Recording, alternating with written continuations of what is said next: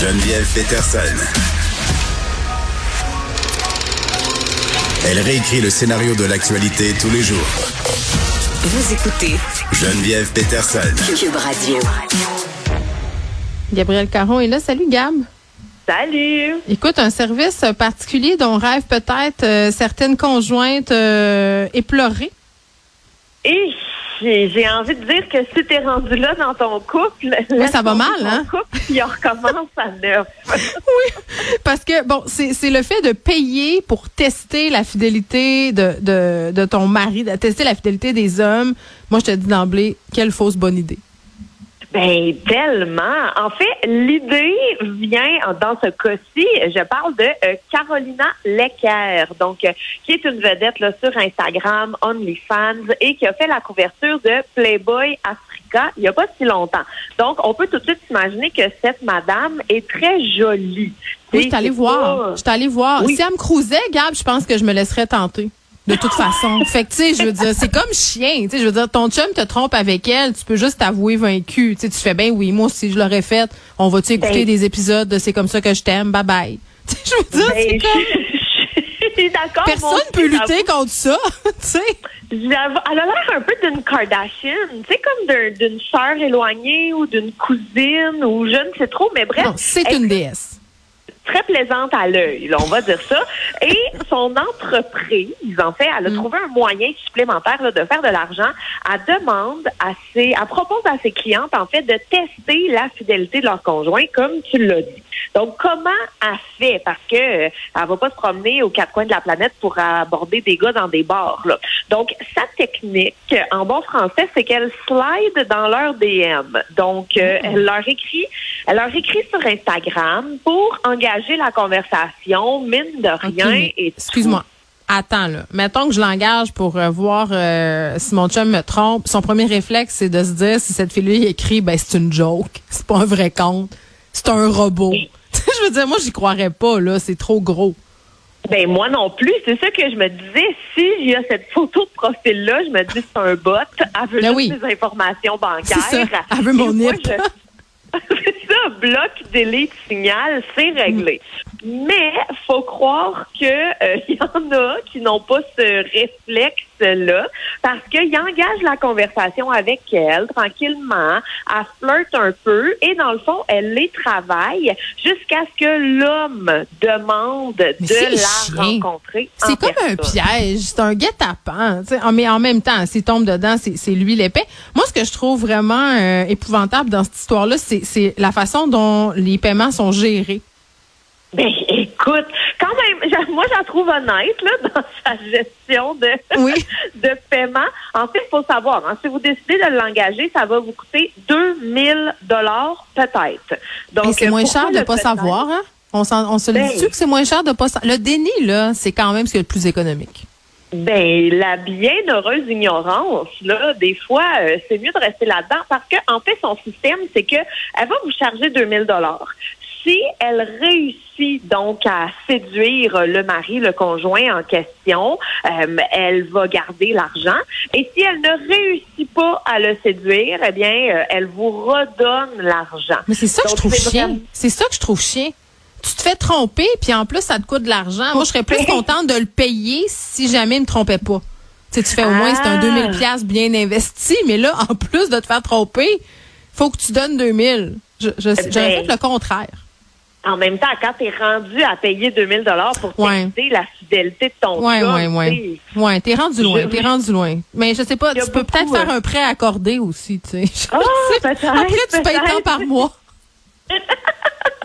En fait, mais c'est ça. Puis après, évidemment, bon, des captures d'écran pour prouver euh, la fidélité. Et moi, ce que je trouvais incroyable, c'est qu'elle disait avoir fait à date 10 000 dollars de cette façon-là. C'est pas beaucoup. Ben, Peut-être qu'elle a eu plein de clientes, mais que tout le monde est fidèle. Fait qu'elle a Non, je pas penserais pas.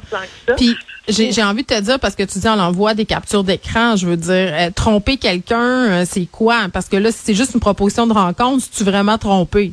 Honnêtement, là, bon, ok, t'es pas super correct là, mais tu sais, ça reste dans le domaine euh, virtuel. Oui. Ben oui, tout à fait, mais en même temps, j'imagine qu'avec les textos échangés avant, Ah ils ouais. doivent se Tu peux dire mon maudit chien sale, puis là tu lui tires ton téléphone d'en face. Ça Ah fait ouais. ce genre d'affaires. Exactement. Bon, ben, euh, ce n'est pas un service au- duquel je me revendiquerai, ce peu importe les circonstances. Ce sera, euh, c'est dit. Bon, le plus grand salon canin du monde, Gab, là, c'est sûr que tu m'intéresses. Ben écoute, le c'est sûr que tu sais c'est quoi le plus grand le salon canin du monde? Ben, je suis pas ça. Je pensais que c'était le Westminster euh, Dog Show, mais non. Non, c'est le Crufts. Donc, c'est une euh, compétition canine aux États, euh, au Royaume-Uni, pardon, et c'est une véritable institution. Là. On parle de 20 000 chiens qui participent pendant plusieurs, plusieurs jours avec, bon, un peu comme tous les dog shows, là, des concours de beauté, d'agilité, de dressage. Et l'année passée, ça a attiré quand même 150 000 visiteurs. Donc, c'est vraiment énorme. C'est mon paradis. Et- C'est mon paradis. J'irai en Grande-Bretagne juste pour voir ça. D'ailleurs, c'est un de mes rêves d'aller au Westminster Dog Show. Je suis partie- je- je- J'ai une vieille ma tante euh, qui habite dans la campagne anglaise qui sommeille en moi. Je porte des chapeaux euh, puis j'ai des robes à fleurs. Ben, est-ce que tu ferais participer euh, tout là? Non, je pense pas que tout là euh, ait les qualités requises, euh, malgré que pour moi, c'est la plus belle à mes yeux, quoique bon. Mais non, je, je laisse ça aux autres. Je laisse ça aux professionnels. Ah oui, bon, toi, t'es es une éleveuse de chiens Amatrice. amatrice. Ben moi, je lève pas des chiens du tout là. Je fais juste en posséder une. Puis c'est pour Oui. le moment là, je te dirais que c'est bien en masse. Mais en fait, ce que je trouvais intéressant, c'est que euh, Crofts a, décidé- a pris en fait une euh, position politique. Donc, euh, il condamne évidemment l'invasion de l'Ukraine et le Kennel Club, qui se trouve être l'organisateur de l'événement, a décidé de ne pas autoriser les participants venus de Russie à concourir. Ça va vraiment faire une différence. Ben, c'est ça que j'ai envie de dire. Tu sais, je comprends le geste, mais je pense pas que 50 euh, personnes qui sont des dresseurs de chiens en Russie vont vraiment pouvoir arrêter le conflit ukrai- ukrainien en ce moment.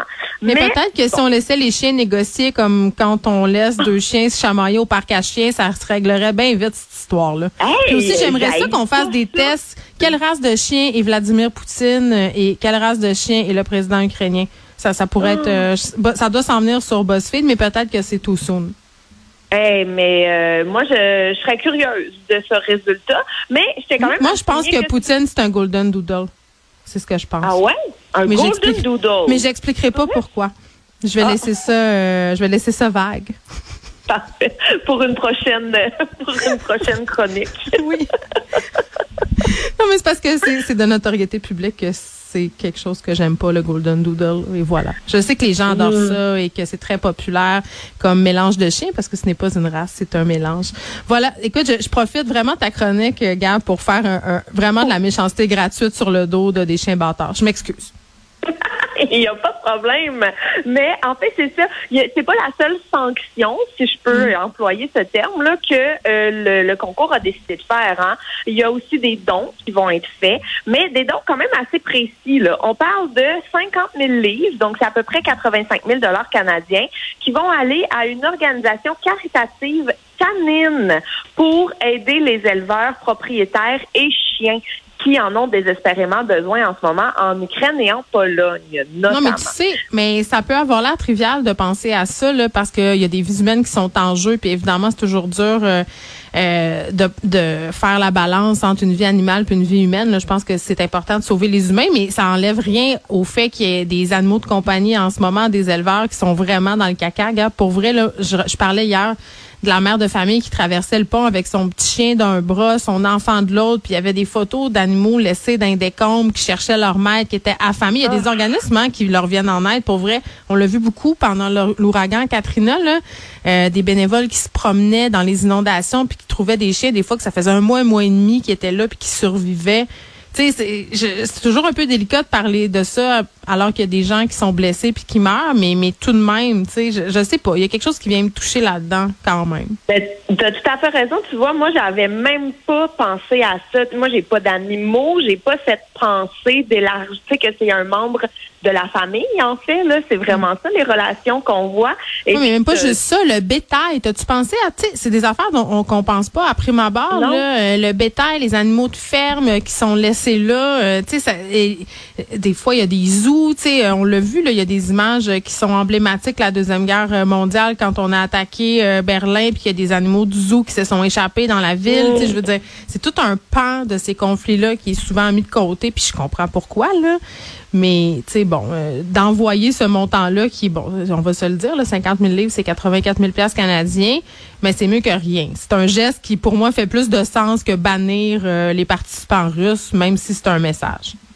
Oui, je suis à la même place que toi parce que d'un côté, je trouve ça quand même dommage là, pour les propriétaires. En même temps, ils doivent pas avoir la tête à voyager en ce moment. pour vrai, là, la semaine de la ah. mode, les concours de conformation de chiens, là, on pourrait prendre un petit break dans ce coin-là pour un, petit bout. Tu sais, ça, je sais pas. C'est comme de quoi d'indécent là-dedans, mais qu'est-ce que tu veux? En même temps, euh, c'est correct de continuer à vivre aussi. On est tout le temps partagé entre les deux sentiments. Là. Tu, sais, tu te sens mal de vouloir aller au restaurant pendant qu'il y a des gens qui sont en guerre. On est tous un peu là-dedans, je trouve, en ce moment. Ben oui, ces sentiments mais t'avais partagé, avais partagé un truc sur Instagram, justement, je trouvais qu'il illustrait super bien les différents conflits intérieurs qu'on vit. Tu sais, heureuse que le printemps arrive, mais se sentant impuissante face à, ce qui se passe dans le monde, tout peut cohabiter. Et je pense qu'on peut embrasser. Oui, je pense qu'on je pense qu'on peut embrasser tous ces sentiments-là qui sont complètement légitimes. Puis, tu sais, c'est normal de se sentir mal d'avoir plein de privilèges en même temps, mais de vouloir quand même les vivre, ces privilèges-là. C'est le paradoxe dans lequel euh, on est enfermés, nous, les humains. Salut, Gab. Salut.